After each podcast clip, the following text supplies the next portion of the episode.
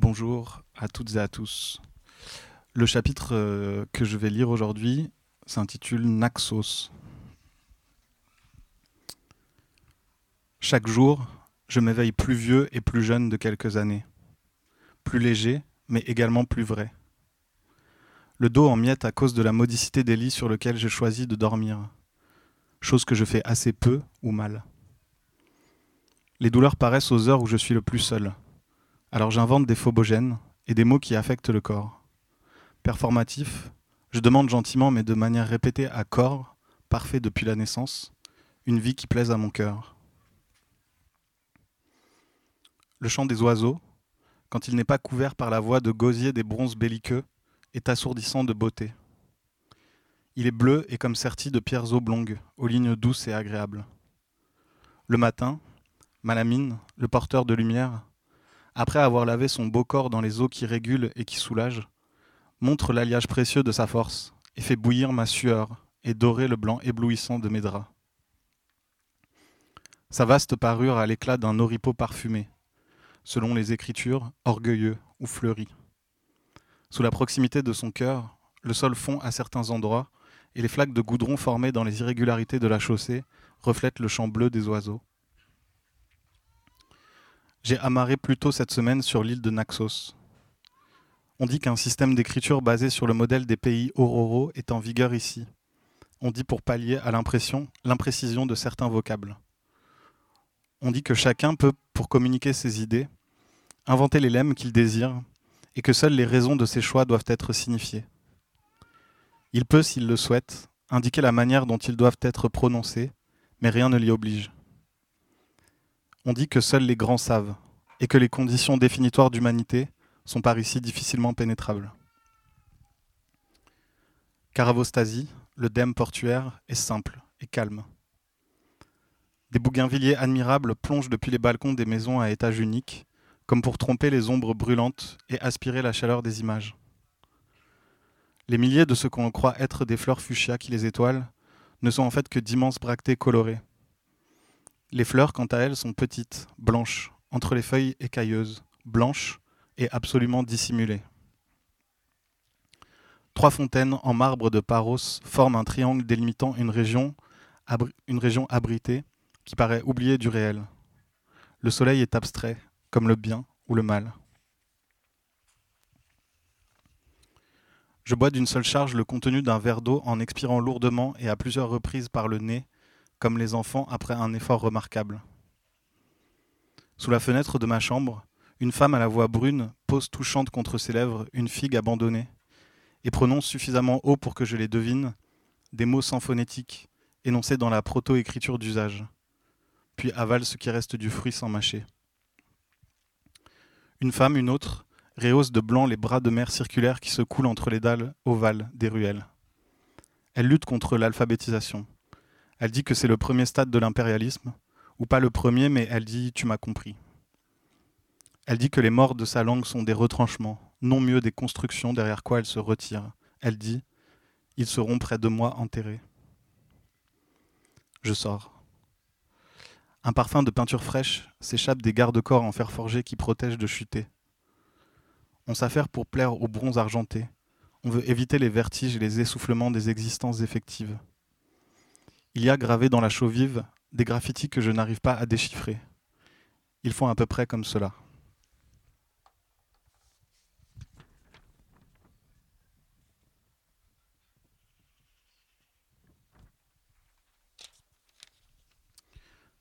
Ils disparaissent quand je ne les regarde pas, mais restent rémanant quelques secondes sur le blanc du mur. J'y penserai plus tard.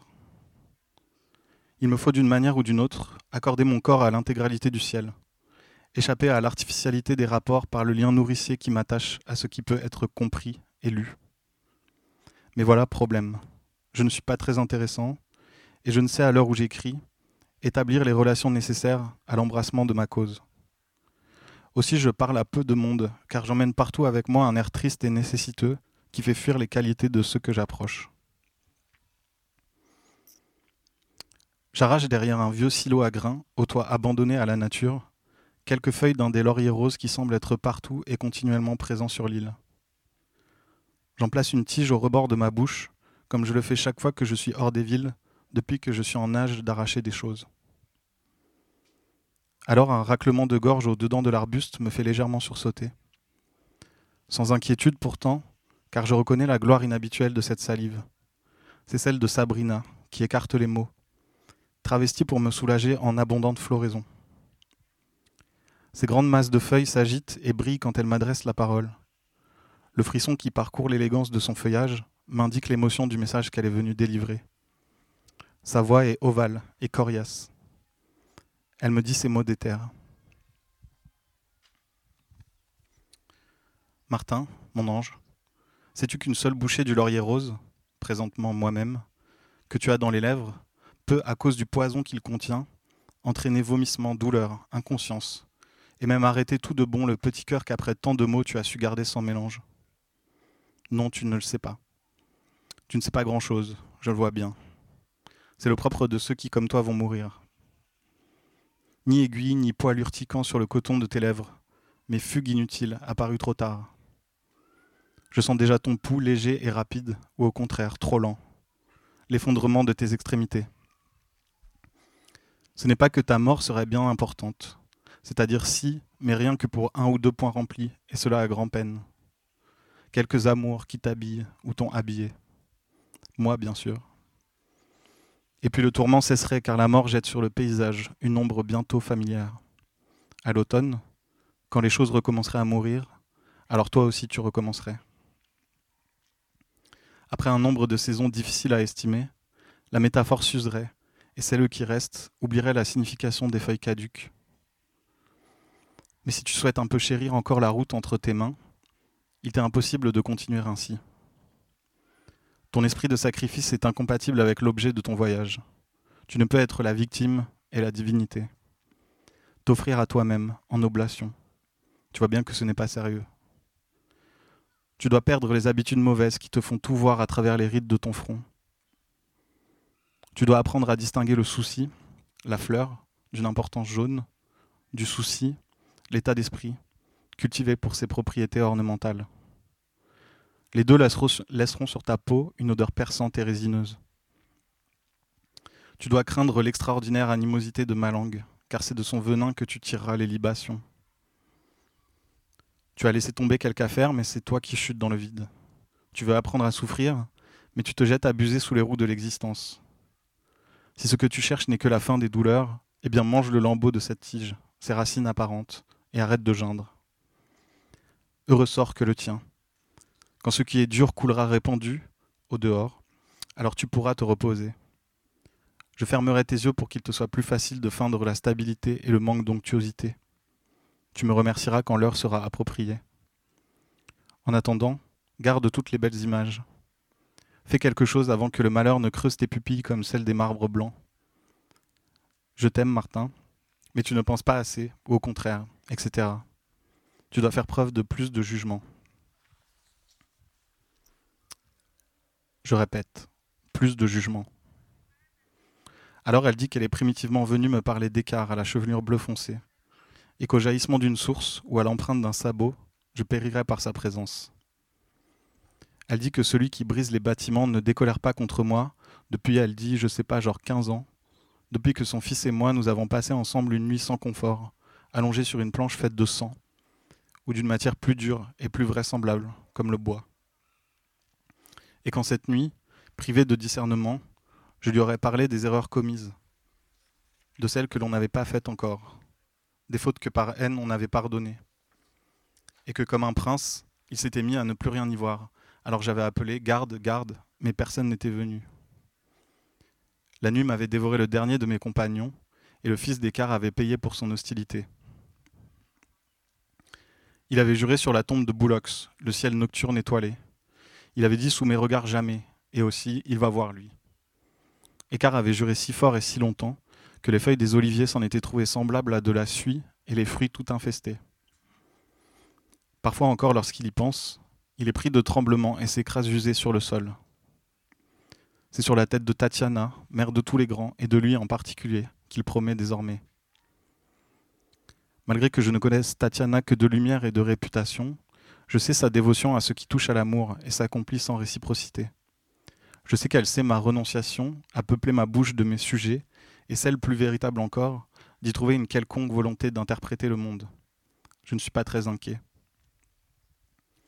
Elle a vu s'afficher dans sa chair, animée de minuscules fibres luminescentes, la réponse à toutes les questions personnelles.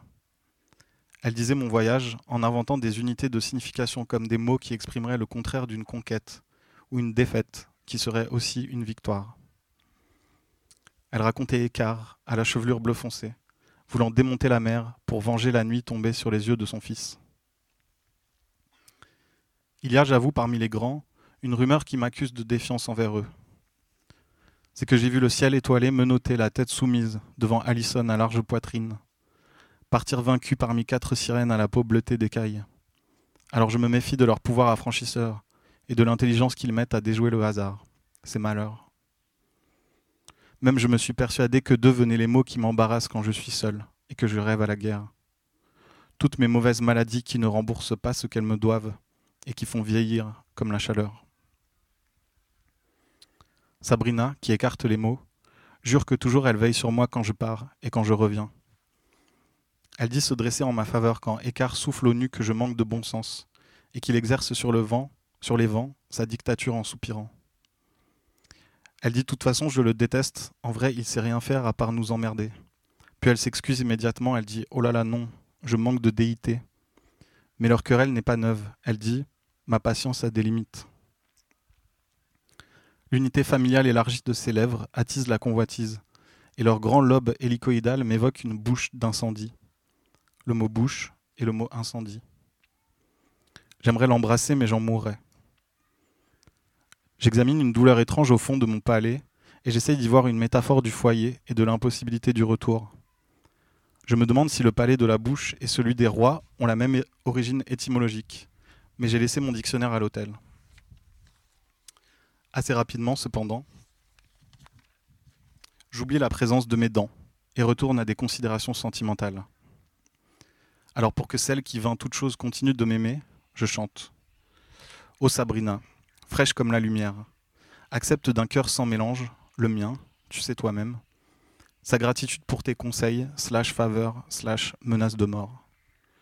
Aussi, avant que tu ne t'en ailles en délaissant la carcasse de ce buisson, j'aimerais t'exposer ceci. J'ai vu plus tôt ce matin d'étranges écritures sur les quais où repose mon transport. Peux-tu me traduire ce que les murs de cette île ont à rapporter? C'est-à-dire simplement et sans en changer le sens. Car il me semble que je pourrais user des théories de vieux murs qui ont vu passer tant de choses. Sabrina, industrieuse, me, répond ces mots d'éther. Quand il s'agit de l'amour, tu ne peux ni ne dois subir aucune injustice. Seule la météo ou le temps lui-même peuvent jouer à ton esprit des rondes et nécessiter un effort supplémentaire de compréhension. Par exemple, quand une histoire d'amour s'étend sur plusieurs siècles, ou que le souvenir d'une union est aspiré d'un singulier et long trait de fumée. Souviens-t'en si la tristesse brûle superbement? Pour répondre à tes inquiétudes, il semble que les murs te sachant désœuvrés ne veulent pas te laisser t'effondrer. Tu l'as deviné, c'est à toi qu'ils s'adressent quand ils s'engravent. Ils pensent que leurs chants ont le pouvoir de contrôler les entreprises de destruction. Ils croient encore en l'autorité de la grammaire. Le premier des idogrammes que tu rencontras tout à l'heure est celui qui signifie ailleurs.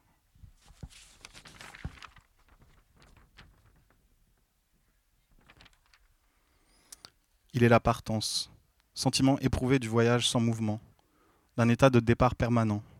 Tes bagages sont tes yeux. Il est ce qui semble être l'inverse d'un cercle fermé, divisé en quatre courbes égales et retourné symétriquement sur un axe horizontal, puis vertical comme si ce qui empêchait toute communication en constituait désormais le cœur. Il est pour toi, Martin, synonyme de cassos. Il a par chance le même aspect que le sentiment d'une étoile. Celui qui suit,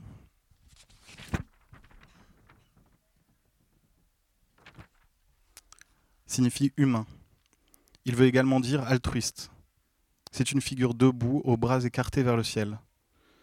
Sans ses bras, il peut vouloir dire assassin ou méchant ou celui qui s'accapare la force d'autrui. On a dit jadis que dans la langue de Naxos, Celui qui est écrit est obligé de prendre position. Ensuite,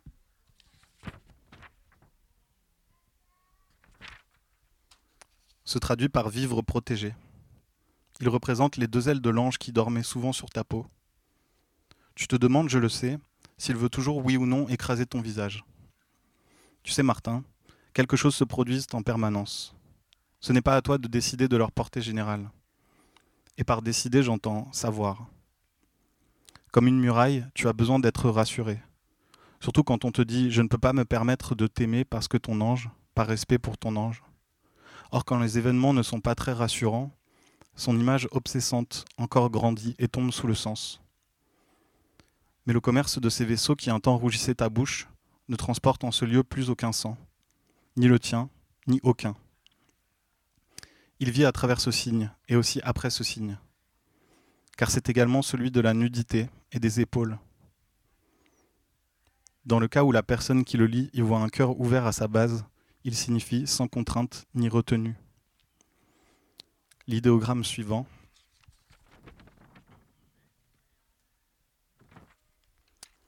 est l'équivalent de sans travailler durement, plus rarement de la contemplation. Il n'est utilisé que de manière élogieuse et exclut l'incertitude. Il marque également le refus et l'insubordination face aux situations que l'on présente comme naturelles. Il est le signe opposé à ouvrier, celui qui donne sa force, représenté sous la forme d'une coche qui dit J'ai lu et j'accepte les termes du contrat. Ensuite vient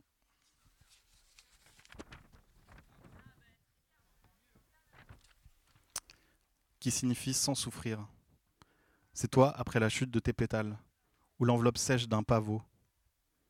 Inès, aux yeux pères, a sur des fibres végétales un jour écrit Tu vas voir, dans quelques instants, tu seras ailleurs. Elle a écrit Ça va te faire du bien. Et toi, parmi ses yeux, image affaiblie, tu as goûté les incisions faites sur les capsules au matin. Le latex se réfléchit. Tu t'es donné du ton. Tu as craqué comme l'heure précise, ou comme un tapis de feuilles, ou comme une allumette. Tu t'es enflammé. Alors l'oxyde de soufre et ce qui n'est pas le produit de ta pensée ont dissipé les impressions les plus tenaces. Stupéfié, tes sens en furent bouleversés et le pavot défoncé après et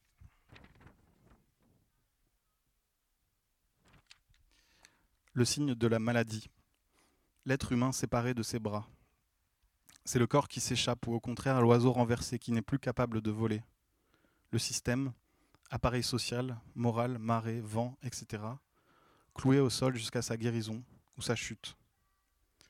Enfin, le dernier des sept signes que tu vis plutôt dans les rues claires de Caravostasie, est une paupière close. Il est également la pierre tombale de l'ange qui foulait souvent ta peau et blablabla muraille commerce. Je ne vais pas revenir là-dessus. Il me semble que tu as déjà bien essuyé et tes larmes sont de plus en plus vertes. Il signifie, selon que le petit matin vienne ou ne vienne pas, mourir ou faire mourir. Le graffiti peut donc se lire ainsi. Ailleurs, les humaines vivent protégées, sans travailler durement, et sans souffrir des maladies qui font mourir. C'est le propre du mythe.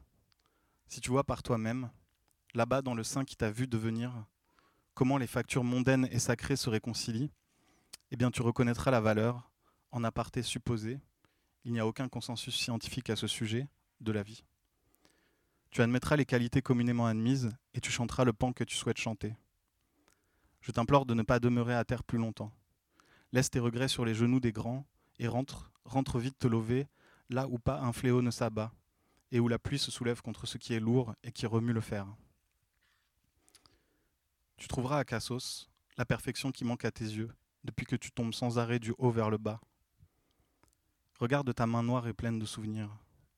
Rien de bon n'en perlera si tu n'abandonnes ce jardin sans fruits où se rassemblent les eaux usées et les fluides non visqueux. Il en va de la respiration de ta maison, pas celle que tu habites. C'est mon conseil. Fais-en ce que tu veux. J'ai menti l'autre fois. Rien ne passe comme l'eau du fleuve coule. Les émotions stagnent au fond des pièces d'eau ou restent bouchées dans les organes qui ressemblent à des tuyaux ou remontent à la surface vaseuse ou grandissent dans le ciel. La nature est indifférente au cycle de misère, toi non. Le couteau qu'au printemps dernier tu plantas, Martin, ne poussera jamais. Elle dit. Pendant quelques secondes, un goût chaud et repoussant persiste sur le bordure de mes lèvres. Et quand Sabrina, prévoyante, quitte à gros sanglots le bel arbuste qu'elle personnifiait, une demi-douzaine de feuilles, en forme de fer de lance, s'écrasent synchrones et disparaissent, disparaissent elles aussi aspirées par le manque. Le pouvoir du laurier rose est cruel, et son élimination rapide. Celle qui éveille l'aurore laisse en s'en allant la marque d'une blessure. Le calme et la tristesse qui suivent son départ évoquent le renflement d'un étang, après l'apparition d'un motif étrange, longtemps recherché. Lorsque les mains sur les cuisses, je me penche en avant et souffle contre la terre, ma peau soulève d'importantes quantités de lumière. Elle écrase lourde, épaisse comme le siège en or de Cindy qui étend la main. Elle, la lumière, est très difficile à porter. Je pense à celle de Cassos, métal héroïque au champ d'orge mou qui plie sous le bruit de l'air froissé, quand Jans, régisseur des vents, provoque sous la couche cornée des céréales des émotions fraîches et plus ou moins rapides. Alors vient le climat d'enthousiasme qui me transporte quand je songe au retour, mais il ne dure jamais très longtemps. Bien vite, son ciel se couvre de la friture vocale des bronzes ayant traversé le vin de plusieurs mers. La mort des fruits comme des sorts jetés sur leurs langues immobiles. Leur manque de fonction décorative, mais également d'images porteuses de sens. Au contraire, je sais ce que Sabrina veut dire quand elle dit perfection, c'est-à-dire un voyage qui fait pleurer, ou un grand banquet d'asphalte. Ce qui reste des mélodies psalmodiées pour empêcher de pourrir jonche le littoral inculte et s'accroissent à mesure qu'accostent les bateaux. Les coquelicots abondent et m'estiment sévèrement. Si sur les dalles vineuses, écart, un grand n'importe qui veut me tourmenter, je tiendrai bon. J'irai chercher ce surcroît de peine, car je peux de mon cœur endurer tous les maux. Ce n'est pas que j'y crois bel et bien, mais j'ai lu quelque part que tout devient vrai une fois écrit. Alors ce que j'écris est vrai, cela doit être vrai, sinon rien ne l'est. Je pense au mur qui, écroulé, se transforme en pont. Ce voyage me courbe le dos, les mollets. Ma langue franchit la mer brûlante morte comme l'invention qui me conduit. Je cherche une réponse ou une question, mais la chose obscure et difficile serait trop claire si elle était expliquée. C'est la nuit désormais. Tout à l'heure, une gaze noire et vulnéraire a recouvert le sang du crépuscule, qui s'échappait toujours et constamment des couilles de Boulox, fondateur de toute chose. Ce fut un moment très cérémonieux.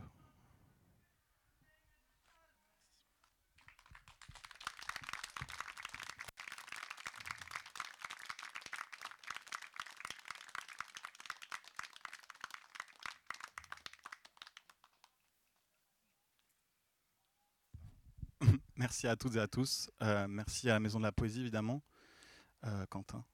Euh, toutes les éditions sont ici, donc c'est le chapitre extrait d'un roman qui s'appelle Cassos, comme on l'a dit avant. Et tout, voilà, vous pouvez venir vous servir quand vous voulez. Il y en a à peu près 70, donc je pense que ça devrait aller. Voilà. Merci.